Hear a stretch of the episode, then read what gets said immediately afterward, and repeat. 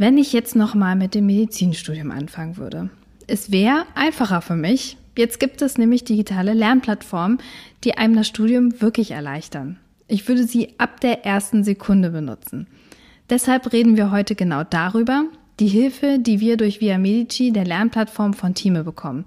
Keine Panik, das wird kein Werbungsblabla hier. Ich rede ehrlich über die Vor- und Nachteile mit Maren, die selbst noch Medizinstudentin im PJ ist wie sie und ich die Plattform genutzt haben. Wir reden zum Beispiel über die digitale Bibliothek, die inklusive ist, oder wie gut die IMPP-Fragen zum Kreuzen sind. Via Medici hat da 35.000 IMPP-Fragen, die ihr, Achtung, ohne Limit kreuzen könnt. Das ist schon ordentlich.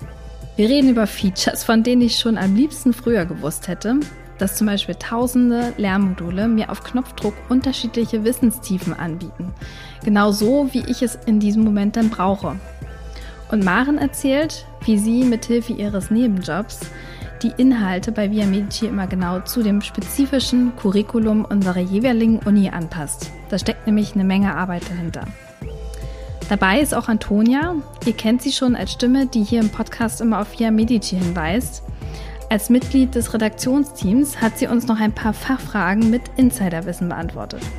Und wirklich, ich wünschte, diese Folge könnte zurück durch die Zeit reisen, um der ganz jungen Florentine zu zeigen, was alles einfacher mit der digitalen Hilfe geht. Ich hoffe, ihr macht es ab jetzt anders. Ruhepuls. Alles für ein entspannteres Medizinstudium. Der Podcast von Via Medici von Thieme. Bevor es richtig losgeht, noch ein kleines Geschenk für euch. Mit dem Code Via Medici 10 alles klein und zusammen bekommen die ersten 100 von euch vom 1. bis zum 30.11. 10% Rabatt auf Via Medici Lern- und Kreuzen Jahreslizenz. Den Link dazu findet ihr in unseren Show Notes. Dein Studium ist ja jetzt fast rum. Wie viel hast du eigentlich mit Papier und Stift beziehungsweise Bücher gelernt, also auf dem klassischen Weg und wie viel mit digitalen Medien? Also in der Anfangszeit, also so in der Vorklinik, die ersten zwei Jahre, habe ich eigentlich nur ähm, mit Papier und Stift sozusagen gelernt, beziehungsweise digital insofern, wenn Dozierende die Folien hochgeladen hatten und ich damit dann einfach gelernt habe. Ähm, und ansonsten hatte ich da eigentlich so die klassischen Lehrbücher, beziehungsweise ähm, ja auch Skripte, die man dann in der Vorklinik eben hauptsächlich hat. Und ja, da ist man ja noch so relativ am Anfang und weiß auch noch gar nicht so genau, wie und was. Und dann nimmt man ja wirklich alles, was einem gesagt wird, eigentlich dankend an. Und wenn da dann in der Vorlesung auf der letzten Folie irgendwie fünf Bücher stehen, dann ist man sozusagen geneigt, irgendwie drei davon zu kaufen, gefühlt. Ähm, und ja, deswegen, also so mit Lernplattformen kam bei mir dann tatsächlich erst ähm, für den Physikumslernplan dann, also gegen Ende der Vorklinik. Und so die ersten drei Semester würde ich sagen, eigentlich hauptsächlich Vorlesungsfolien und ja, was ich mir so rausgeschrieben hatte eben. Hättest du gerne schon früher damit angefangen, mit digitalen äh, Lernplattformen? Mm, Finde ich schwierig. Also ich glaube, ähm, das ja, war bei uns schon relativ spezifisch auch, was dann in den Klausuren gefragt wurde, dass wirklich genau das abgeprüft wurde, was halt auch ähm, in der Vorlesung gelesen wurde. Und das kann ich jetzt schlecht einschätzen vom vorklinischen Teil her, wie viel dann wirklich ähm, übereingestimmt hätte. Ähm, und ich bin da auch immer super gut damit zurechtgekommen, wobei ich auch sagen muss, ich glaube, ich habe da dann auch immer ein bisschen äh, too much gemacht. Also, dass ich mir eher mehr Arbeit gemacht habe, mehr rausgeschrieben habe, als im Endeffekt nötig gewesen wäre. Und wahrscheinlich wäre das dann eine Hilfe gewesen, wenn ich halt davor schon solche Plattformen genutzt hätte. Ähm, ja, also ich bereue es jetzt in dem Sinne nicht, aber es war in Ordnung, so wie ich es gemacht habe, glaube ich. Aber bestimmt wäre es vielleicht dann auch schneller und einfacher gegangen zum Teil. Also ich hatte auch manchmal so das Gefühl, dass hätte ich mit einer Lernmethode konsequent früher angefangen, dass es besser gewesen wäre. Aber ich war da auch ähnlich wie du, dass ich erstmal mir irgendwie die Folien von den Professoren genommen habe und dann äh, die halt ja mir abgearbeitet habe, weil es ja auch am Anfang super viel Stoff ist, man sich erstmal mhm. orientieren muss. Aber ich glaube, je eher man damit anfängt, das auch parallel mitlaufen zu lassen, man muss es ja nicht super aktiv benutzen, man kann ja auch beides parallel benutzen, äh, desto einfacher wird es dann später, wenn man dann mit diesen Lernangeboten, den digitalen, wirklich dann auch äh, arbeitet. Ja, also so habe ich das auch empfunden. Also gerade dann in der Klinik ähm, habe ich eben diese Verknüpfung auch gemacht und bin den Weg sozusagen umgekehrt gegangen. Also habe mir erst das Thema eher angeeignet und dann halt geguckt, okay, wie viel davon wollen jetzt die Dozenten halt wissen oder nicht. Ähm, genau, also so wie du sagst, ist dann schon irgendwie einfacher manchmal, ja. Und was würdest du sagen, sind für dich so die Vorteile von digitalen Lernangeboten? Also was ich halt super toll finde, ist, also so simpel es ist, aber einfach eine Suchfunktion zu haben. Also dass man halt einfach oben eine Lupe hat sozusagen, wo man eintragen kann, ja, jetzt möchte ich halt genau dieses und jenes Thema wissen. Also wenn man jetzt was zu Lebertumoren sucht, dann findet man halt auch genau diese Kapitel dazu. Und wenn man dann halt ein Buch hat, dann ist es halt klar, es hängt natürlich auch von der Gliederung und der Komplexität des Buches ab, aber weiß nicht, da findet man dann halt vielleicht hier ein bisschen was und 50 Seiten später nochmal was und dann zur Therapie irgendwie ganz hinten nochmal was und ähm, das finde ich halt an diesen digitalen ähm, Plattformen natürlich wesentlich einfacher und praktischer auch. Also man spart wirklich Zeit, man findet halt genau das, was man braucht eigentlich direkt und das ist schon gut. Und dann auch die Verknüpfung ähm, mit Bildern natürlich. Also klar hat man die im Buch genauso. Ähm, aber da gibt's ja dann auch ja Unterschiede, dass man sich nochmal andere Grafiken anschauen kann oder so, die natürlich dann auch nicht jedes Buch hat, ähm, weil jedes Buch ja nur seine eigene Grafik dann in dem Moment ähm, zeigt. Und dass man auch so Links noch hat, also wenn innerhalb des Kapitels ähm, irgendein Stichwort fällt, das dann aber halt vielleicht zu einem anderen Themenkomplex ähm, führt oder eben führen kann, dass man da dann einfach draufklicken kann, wenn man sich nicht mehr ganz sicher ist, ah, okay, wie hat das jetzt nochmal in der, zum Beispiel in der Physiologie oder so, ähm, sich abgespielt und warum passiert dann dies und jenes mit, keine Ahnung, dem Bilirubin oder so, dass man das dann einfach durch einen Klick in einem anderen Tab öffnen kann und sich halt das nochmal durchlesen kann. Und umgekehrt mit Büchern wäre es dann halt so, ach Mist, dann muss ich jetzt noch mal das andere Buch rausholen und da noch mal gucken und ja. Man muss dem schon abgewinnen, dass es wesentlich leichter ist. Also wenn man dann so keine Ahnung, drei, vier Bücher mit sich schleppt, so von unterschiedlichen Themen. Es ist äh, super, super schwer. Ein Laptop oder ein Tablet, das ist halt wesentlich einfacher. Man hat alles so auf, dem, auf einem Medium, was so super leicht ist. Und wie du mhm. sagst, die Suchfunktion ist halt auch mega, ne? Und, und äh, Bilderverknüpfungen ist halt auch richtig gut. Also wie oft hatte ich das in irgendeinem Buch, dass ich dann, stand dann irgendwie, sehen Sie dann bei Abbildung 3 Punkt irgendwas und dann auf Seite XY, dann blättert man wieder zurück, dann wieder vor und zurück. Also man muss dazu sagen, ich bin auch ein haptischer Mensch. Ich mag Bücher mhm. total gerne. Ich auch. Äh, es ist vielleicht auch so eine Medizinstudentenkrankheit, keine Ahnung. Aber äh, es ist irgendwie so schön und auch je neuer das Buch, desto schöner. Ähm, ja, es riecht dann ja. auch so gut. Ja, ja, genau. Aber so ein, so ein digitales Medium ist schon cool irgendwie. Das hat auch seine mhm. Vorteile. Und du hast ja auch direkt was mit äh, Via Medici zu tun. Du hast ja dieses äh, unispezifische Curriculum mit erstellt von, von deiner Uni. Mhm. Kannst du mal ganz kurz erklären, was das überhaupt ist? Ja, also das ist so, dass man bei Via Medici auswählen kann, an welcher Universität man eben studiert. Und jetzt in meinem Fall ist es dann halt zum Beispiel Freiburg, dann klickt man eben drauf, ähm, Universität Freiburg und dann wird nach Semester geordnet, ähm, werden die Kapitel aufgetragen, die man halt in dem spezifischen Semester beziehungsweise in dem jeweiligen Fach ähm, dann sozusagen zu lernen hat. Also das ist halt daran angepasst, was wir von der Uni vorgegeben haben. Also jetzt als Beispiel irgendwie siebtes Semester innere Medizin Vorlesungen und dann halt der Cardio-Teil umfasst dann halt diese und jene Erkrankungen. Und dann kommen halt genau diese Kapitel unter dem Reiter in dem jeweiligen Semester. Und auch das erleichtert natürlich relativ viel. Ähm, weil bei uns gibt es dann noch so Durchmischungen, wobei ich glaube, das ist an anderen Universitäten auch so, je nachdem, ob man ähm, Sommersemester oder Wintersemester ist, da wird man dann unterteilt, Gruppe A, Gruppe B, wie auch immer. Und auch das ist halt damit erfasst. Also man muss dann wirklich nur wissen, welche Gruppe bin ich, in welchem Semester bin ich gerade. In der Regel weiß man das ja. Und dann klickt man auf die entsprechenden Fächer und hat dann eigentlich alles, was relevant ist in den jeweiligen Vorlesungen oder auch Seminaren oder Blogpraktika. Ähm, genau, und das überarbeite ich dann eben jedes Jahr. Also für den Fall, dass ich jetzt was am Lehrplan ändern sollte, also sprich, in welchem Semester man welches Fach hat. Daran ändert sich in der Regel eigentlich nichts. Deswegen bleibt das meistens gleich, aber das muss ich natürlich trotzdem nochmal checken, dass es beim Studiendekanat immer noch so vorgesehen ist. Und ja, dann gibt es natürlich auch immer Überarbeitungen innerhalb der Kapitel. Also sollte es irgendwelche Kapitel neu geben zu, zu ähm, bestimmten Themen, die jetzt weiter vertieft wurden oder sowas in die Richtung.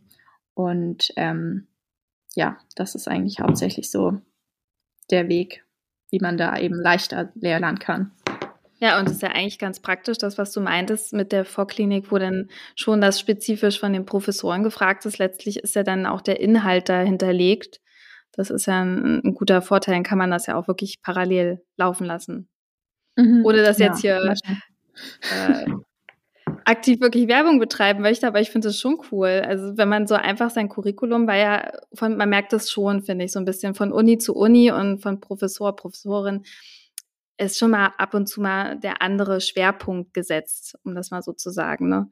Und dann, wenn man das dann damit erfassen kann, dann ist man schon erleichtert, weil man sich ja immer denkt, okay, ist ja gut, ich kann nicht immer alles in gleich der, der gleichen Tiefe lernen. Da muss ich einfach auch mal fokussieren und das halt an meiner Uni halt festmachen. Und Antonia, sag mal, wie kann man eigentlich als Studierende oder als Studierender diese Aufgabe übernehmen? Kann man euch einfach schreiben und sagen, man hat Lust dazu oder äh, muss man was Spezielles mitbringen? Je nach Universität ist das ein bisschen anders, wie es dazu gekommen ist, dass wir mit den Personen zusammenarbeiten. Das heißt, wenn es zum Beispiel eine Campuslizenz gibt und auch die Uni das Interesse hat, dass alles korrekt, korrekt abgebildet wird, dann wird uns manchmal jemand vermittelt. Oder wenn Maren jetzt nach ihrem PJ fertig ist, vielleicht kennt sie auch jemanden, der oder die das dann für sie übernimmt. Ansonsten kann man ganz einfach in Via Medici bei der Auswahl der Universitäten runterscrollen und dann ist da ein Link, über den kann man sich bei uns melden. Gerade auch für Unis, die noch nicht abgebildet sind. Und ja, vielleicht kommt das dann zustande, dass wir zusammenarbeiten. Klingt auf jeden Fall sehr spannend. Und Maren, du machst ja nicht nur das, du bist auch noch Lokalredakteurin. Wie bist du denn dazu gekommen? Ja, also ähm, vielleicht umgekehrt. Also ich war erst Lokalredakteurin und bin darüber zum Beispiel eben zu dem Unicurriculum gekommen. Also das war der Weg bei mir, ähm, weil die Lokalredakteurin, die vor mir für Freiburg geschrieben hat, ähm, die hat dann eben auch Staatsexamen gemacht und aufgehört und dann ähm, wurde ich eben gefragt, ob ich das Unicurriculum Curriculum weiterführen möchte.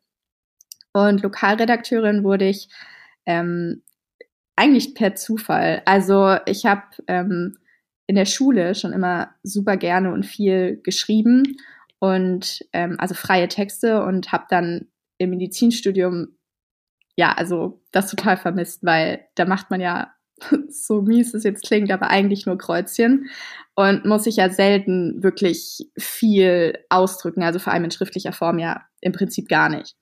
Und dann war ich eben mal auf der Via Medici Seite, ich glaube eben wahrscheinlich auch, weil ich irgendwas gesucht habe oder vielleicht auch tatsächlich für den Physikumslernplan, um mir da eine Lizenz zu holen. Wie auch immer, ich war jedenfalls auf dieser Seite und dann stand da, ähm, werde Lokalredakteur. So Initiativbewerbung nach dem Motto.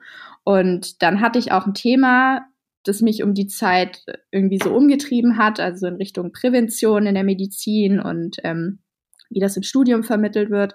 Und ja, dann habe ich so ein kurzen Bericht oder Artikel eben geschrieben. Es hieß so maximal eine DIN A4-Seite oder bis eineinhalb, glaube ich, für so eine Initiativbewerbung. Und dann habe ich das einfach mal runtergeschrieben und an die besagte E-Mail-Adresse geschickt. Und relativ kurz danach, also ich glaube innerhalb von einer Woche oder so, kam dann zurück, ja, liebe Maren, hier ist der Link ähm, zu der Internetseite. Wir würden uns total freuen, äh, wenn du jetzt dann auch fest bei uns Lokalredakteurin bist. Und da wurde dann mein Artikel direkt schon veröffentlicht ähm, unter dem Reiter, ja, quasi Lokalredakteurin bei Time. Und dann habe ich mich natürlich riesig gefreut, weil ich damit irgendwie gar nicht gerechnet hatte. Und so hat es dann angefangen, ähm, dass ich dann eben immer wieder zu ja halt Medizin oder Medizinstudium verwandten Themen dann immer wieder was geschrieben habe oder wenn ich meine Formulatur gemacht habe, in der irgendwas Besonderes passiert ist, was mich beschäftigt hat. Ja, genau, das mache ich auch immer noch sehr, sehr gerne. macht mir viel Spaß. Du hast es ja eben schon angesprochen, Lernpläne ist ein großes Thema, gerade fürs erste und zweite Staatsexamen. Ähm, fürs Physikum gibt es ja zwei Längen, also 40 Tage und 60 Tage Lernplan. Wie hast du dich denn entschieden? Ähm, ich habe den kürzeren gemacht, weil das bei uns äh, eigentlich von der letzten Klausur her, die man in dem vierten Semester noch geschrieben hat, auch gar nicht anders möglich war, bis zum Physikum dann. Und da habe ich eben auch das erste Mal so Kontakt äh, mit Via Medici gehabt, weil ich mir da dann eben eine Lizenz dafür geholt habe und ähm, genau dann eben diesen Lernplan gemacht habe. Ich wollte gerade überlegen, ich habe damals mehr als 30 auf jeden Fall gemacht. Ich habe äh, irgendwie äh, Lerntage plus freie Tage, weil ich mir dachte so, oh Gott, ich kann jetzt nicht sieben Tage durchlernen. Das ist ja immer so ein kompletter Plan mit Durchlernen. Ich brauche auch mal einen Tag Ruhe, selbst wenn ich da keine Ruhe habe, sondern weiter lerne, aber Puffer für äh, keine Ahnung, ich kann nicht mehr oder mein Kopf ist voll oder sonst irgendwas. Das Schöne, dass man das auch individuell anpassen kann. Man hat einfach so ein, wie so ein, ja, eine Blaupause und benutzt das einfach und passt das an, ein, an, an das eigene Leben so ein bisschen an. Auf jeden Fall. Also ich glaube auch, das ist ja auch so, es ist ja auch ein Teil davon, sind ja nur noch Kreuztage ähm, und gar keine Lerntage in dem Sinne mehr, als dass man jetzt neue Inhalte liest und eben lernt und behält, sondern dann wirklich nur noch kreuzt. Wahrscheinlich ist es das. Und klar, Pausentage sind immer super wichtig. Und zu den Lernmodulen ist ja noch das Schöne, dass man in unterschiedlicher Texttiefe lernen kann. Wie intensiv nutzt du das? Mm, das muss ich ehrlicherweise sagen, hängt davon ab, welches Fach das ist und wie sehr mich das Thema interessiert. ähm, das ist ja praktisch. ja, also es gibt natürlich schon, oder also ich glaube, je weiter man natürlich auch in der Klinik kommt, umso mehr merkt man, okay, was taugt mir jetzt mehr und was weniger, also welcher Fachbereich, welche ja, Themen einfach. Ähm, und da teile ich das dann schon so ein bisschen ein. Also wenn ich jetzt sage, okay, ich habe da ein großes Interesse dran, auch wenn ich vielleicht nie in diesen Fachbereich gehen möchte, aber einfach ich persönlich, dann mache ich das schon auch meistens dann das tiefergehende. Ähm, aber es gibt ja drei Stufen, also sozusagen so ganz knapp gefasst, mittel und äh, total ausführlich. Und in der Regel, also voreingestellt, wenn ich jetzt auch was suche, so auch hier im PJ-Alltag und einfach irgendwie was nachlesen will, dann habe ich sozusagen immer die mittlere Stufe einfach eingestellt. Ähm, und ich finde, das ist auch eigentlich immer super gut, weil das ist nicht zu ausufernd. Also man hat nicht das Gefühl, okay, man braucht jetzt wirklich 20 Minuten, um diesen Text erstmal zu lesen und zu begreifen. Ähm, auf der anderen Seite ist es aber auch nicht zu kurz, als dass man auch wirklich, wenn man einmal quer liest, so, ah ja, okay, das war das und das dann auch direkt wieder präsent hat, ohne ähm, dass man jetzt das Gefühl hat, naja, okay, ich bin jetzt eigentlich genauso schlau wie vorher. Also das kann man schon eigentlich ganz gut steuern und nutzen. Aber wie gesagt, diese mittlere Funktion finde ich so meistens total perfekt. Lernst du während des Semesters eigentlich eher zu den Vorlesungen gezielt oder ähm, dann schon zu den Prüfungen? Also es gibt ja so, ja, dass man immer so ein bisschen was macht oder äh, bist dann eher so, dass du dann für die. ihr, ihr, könnt Marin jetzt gerade nicht sehen, aber ich sehe sie und sie wackelt mit dem Kopf. Also ich weiß genau, was du meinst, aber sag's mal selber. äh, ja, also wie, wie, wie lernst du denn? Also ich glaube, vor jedem Semester denkt man sich irgendwie so, ja, diesmal mache ich das parallel die ganze Zeit. Ähm, und ehrlicherweise läuft es dann ja doch immer darauf hinaus, dass man eben auf die Prüfungen lernt. Ähm, allerdings finde ich, also wenn man zum Beispiel Vorlesungen besucht oder zu meiner Zeit während Corona sie sich online eben anschaut, dann finde ich, ist das auch schon eine Art von Lernen. Also wenn man jetzt nicht wie, okay, das machen auch super viele, irgendwie die gesamten anderthalb Stunden nur am Handy sitzt und sonst irgendwas macht, dann ist das in meinen Augen jetzt nicht gelernt. Aber für mich war das immer so, wenn ich in eine Vorlesung gegangen bin, dann bin ich da auch bewusst hingegangen. Also weil ich setze mich nicht eineinhalb Stunden in den Hörsaal, wenn ich eigentlich parallel was anderes mache. Also entweder ich lasse es bleiben und gehe gar nicht erst hin oder ich gehe hin und höre halt zu. Und dann finde ich, ist der Lerneffekt auch schon da, einfach nur vom Zuhören und sich vielleicht auch nebenher ein paar Notizen machen. Und dann ist das ja auch sowas wie, ich lerne während des Semesters. Ähm, und wenn man jetzt eben nicht in die Vorlesungen geht, dann finde ich es aber schon wichtig, dass man währenddessen so ein bisschen was macht, weil ich glaube, dieses ja kurz vor der Prüfung lernen, okay, dann hat man das für die Prüfung und vielleicht schreibt man dann sogar eine bessere Note als irgendwer, der während des ganzen Semesters gelernt hat, aber und das war auch eigentlich mein Anspruch halt immer während des Studiums, ich möchte die Dinge ja auch verstehen. Und da ist es dann natürlich schon von Vorteil, wenn man halt so ein bisschen immer was mitmacht. Also es war jetzt definitiv nicht so, dass ich mich jeden Tag hingesetzt habe, um Gottes Willen, aber und irgendwie Vorlesungen vor- und nachbereiten, das habe ich in den seltensten Fällen tatsächlich gemacht. Ähm, aber ich glaube, dass man so grob weiß, wenn jetzt in der einen Woche eben zum Beispiel Herzchirurgie gelesen wird und in der nächsten Woche dann halt Viszeralchirurgie oder über die nächsten zwei Wochen hinweg, dass man sich halt parallel dazu vielleicht so einen groben Überblick über das jeweilige Fach schon mal verschafft. Und wenn man halt nicht 15 Themen dazu gelesen hat, sondern nur drei, ja, dann ist es schon besser, als wenn man das gar nicht gemacht hat. Und das muss ich schon auch ehrlich sagen, das habe ich zum Teil gemacht. Auch natürlich mehr wie wieder bei Themen und Fächern, die mich interessiert haben, als bei denen, bei denen es eben nicht der Fall war. Ähm, aber ja, kann ich total unterschreiben. es gibt Momente im Studium, die sind einfach auch so vollgepackt, dass man keine Wahl hat und dann einfach für die Prüfung lernen muss und da irgendwie mhm. durchkommen muss. Aber genauso gibt es auch Momente, wo man genug Zeit hat. Und äh, also ich fand zum Beispiel die Verknüpfung immer schön, zu wissen, ich habe bald einen praktischen Teil und gucke mir das theoretisch nochmal an. Also das ist halt so, um das dann so zu übertragen auf die Praxis und dadurch auch irgendwie Sachen besser zu behalten. Das hat mir mal ganz gut geholfen. Auf jeden Fall. Und ich finde aber auch umgekehrt, also es gibt ein, zwei Fächer, von denen weiß ich auch, okay, ich habe das wirklich nur für die Prüfung eigentlich so gelernt. Ähm, und dann merkt man das auch, also dass ich die Sachen einfach nicht mehr so gut kann jetzt auch und andere Dinge, für die ich halt so kontinuierlicher was gemacht habe oder mir halt irgendwie noch, keine Ahnung, im nächsten Semester nochmal angeguckt habe und so, halt einfach mehr wiederholt habe, die sind dann halt einfach da. Ich kann mich noch dran erinnern, dass ich fürs Physikum tatsächlich auch noch nicht so viel mit digitalen Lernangeboten gemacht habe. Was ich gemacht habe, war Examen online, also die, das Kreuzen. Das habe ich auf jeden Fall immer digital gemacht. Aber das Lernen habe ich damals noch mit Endsportskripten gemacht.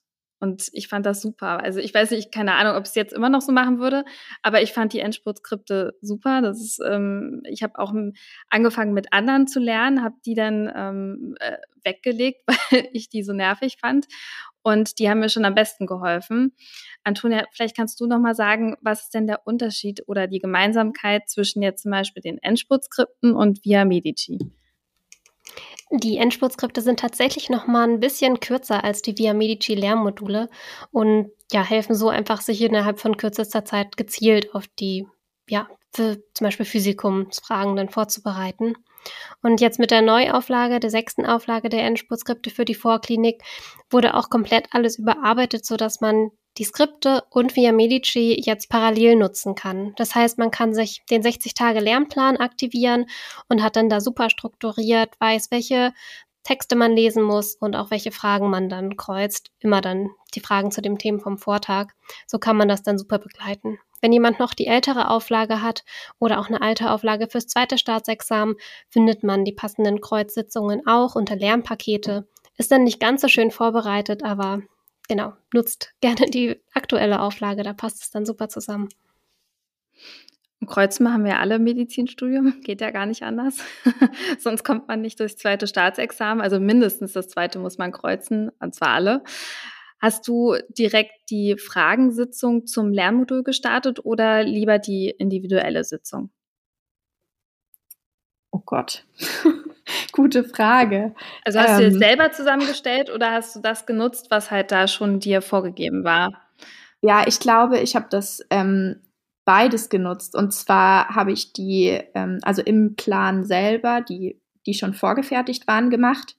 Und wenn ich dann gemerkt habe, dass es Themen gibt, die irgendwie einfach nicht so sitzen, das wird einem ja dann auch in so einer Grafik angezeigt, wo man noch Wiederholungsbedarf hat und sowas, ähm, dann habe ich mir dazu immer noch individuelle Sitzungen erstellt, um einfach das nochmal spezifisch zu wiederholen. Habe ich auch so gemacht. Das, das finde ich immer am besten, wenn man weiß, so das, was vorgegeben ist, das hat man erledigt und add-on macht man halt noch sich eine, selber eine individuelle Sitzung mit entweder kunterbunt oder nochmal zu einem Thema, wo man noch eine Lücke hatte oder so. Das finde ich immer ganz, ganz gut eigentlich.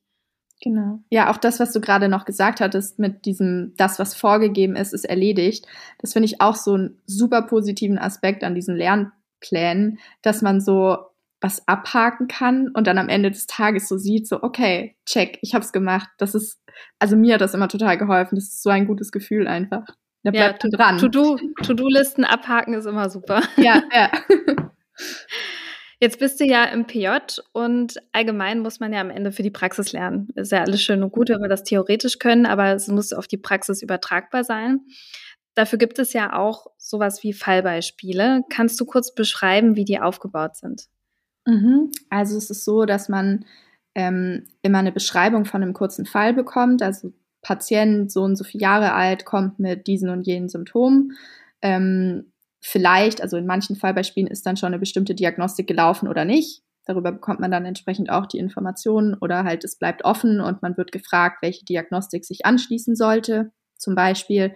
Und dann wird man eben mit mehreren Fragen ähm, an die finale Diagnose ähm, hingeführt, so ein bisschen und muss dann aber halt immer weiterdenken. Also es wird nicht direkt aufgelöst.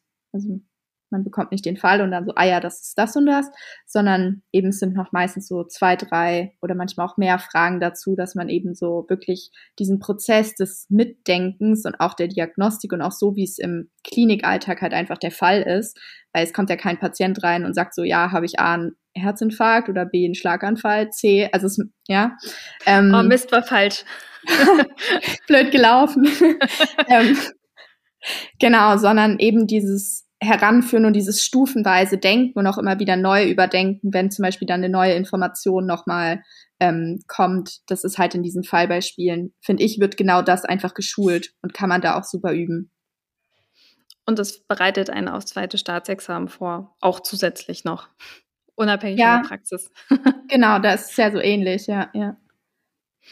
Und für welche praktischen Fähigkeiten konnte dich Via Medici sonst noch gut vorbereiten?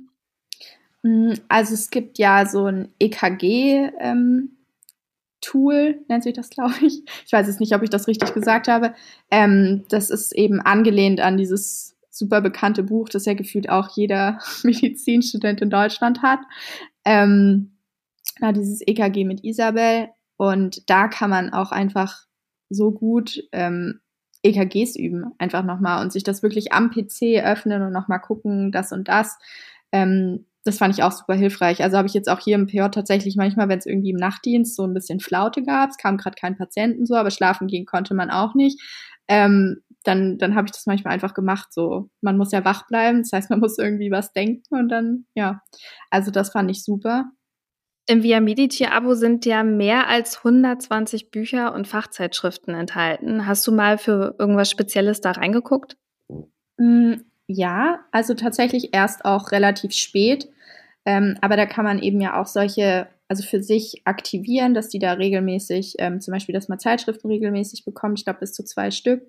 Ähm, ja, da habe ich mir dann einfach auch zwei Fachbereiche ausgesucht, bei denen ich halt dachte, es würde mich jetzt interessieren, da auch sozusagen regelmäßig auf einem neuen Stand zu sein. Ähm, Welche sonst? Äh, ich habe jetzt, ich habe jetzt äh, Notfallmedizin und äh, Gynäkologie tatsächlich genommen. Ah ja, spannend. Und genau, also zu den Büchern an sich, da ist es auch so, dass ich schon häufiger von, also noch in der Klinik eben zum Teil, dass da Dozenten auch gesagt haben, ja, da können Sie dann mal in der Bibliothek da und da gucken. Und das habe ich dann auch zum Teil wirklich gemacht. Kann mich jetzt ehrlich gesagt nicht erinnern, welche Fachbereiche das waren, aber ich weiß auf jeden Fall, dass ich das genutzt habe, ja. Hm. Ich bin ja eigentlich auch ein, sehr großer Erif-Thieme-Fan. Kann mich jetzt mal outen. Ich mag das sehr gerne, weil da sind auch, das Schöne ist halt, man hat wirklich die neuesten Auflagen. Das ist so, ähm, die neuesten Auflagen, die neuesten Inhalte und so. Das finde ich eigentlich immer richtig gut. Ähm, das aber nur so am Rande. Ich muss auch sagen, ich finde auch einfach blau-weiß einfach immer so schön. Also, es sieht halt auch einfach gut aus. Ja, Ästhetik ist auch wichtig. Stimmt. Wie konntest du denn eigentlich so den Überblick behalten für das alles, was du schon gelernt hast oder Kreuz hast? Hast du dafür diese To-Do-Listen benutzt? Mm, nein, habe ich, hab ich tatsächlich nicht. Also manchmal steht eben bei mir Kapitel gelesen oder nicht, zum Beispiel das auch. Ähm, aber ich habe das, eine Zeit lang habe ich das mal gemacht und dann irgendwann mal wieder nicht. Deswegen ist da, also bei mir jetzt der Stand von dem, was ich gelesen habe, entspricht nicht dem, was mir angezeigt wird. Also ich habe definitiv mehr gelesen, als da ähm, hinterlegt ist. Ähm, wobei ich mir manchmal schon, also gerade bei Formulaturen habe ich es manchmal gemacht, wenn ich einfach gemerkt habe, okay, dieser und jene Begriff, der fällt jetzt andauernd von den Ärzten halt irgendwie in der Frühbesprechung oder so. Ähm, das muss ich mir nochmal nach, also einfach nochmal angucken. Dann habe ich das mir aufgeschrieben und habe das dann auf so eine To-Do-Liste gesetzt und hatte dann weiß nicht, da waren maximal dann zehn Themen drauf, die ich halt während dieser vier Wochen Formulatur oder so mir dann nochmal angeschaut habe. Aber jetzt so während des Studiums habe ich das tatsächlich nicht gemacht, weil ich da eben wusste, okay, dieses und jenes wird halt in der Vorlesung Thema sein und dann habe ich das nicht extra noch darauf gesetzt, ja.